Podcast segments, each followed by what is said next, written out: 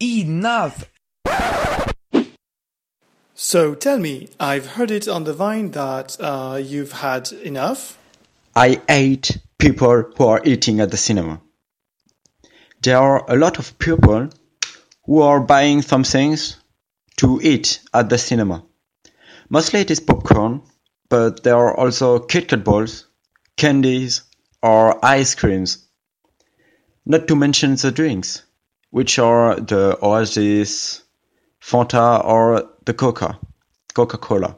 I hate Coca-Cola because it's a drink with bubble, and the bubble are making noises.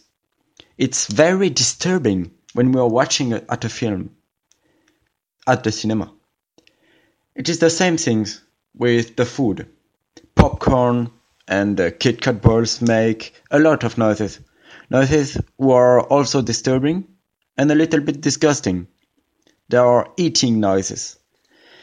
With these noises, we can focus us on a film. It, it's quite boring.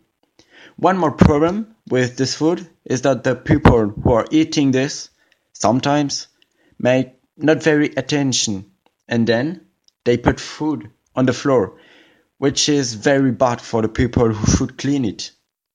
And last noises that annoys me are the candies, candy packs.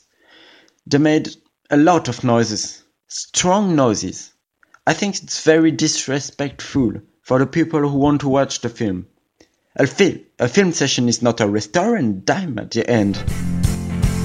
Put that in your pipe and smoke it.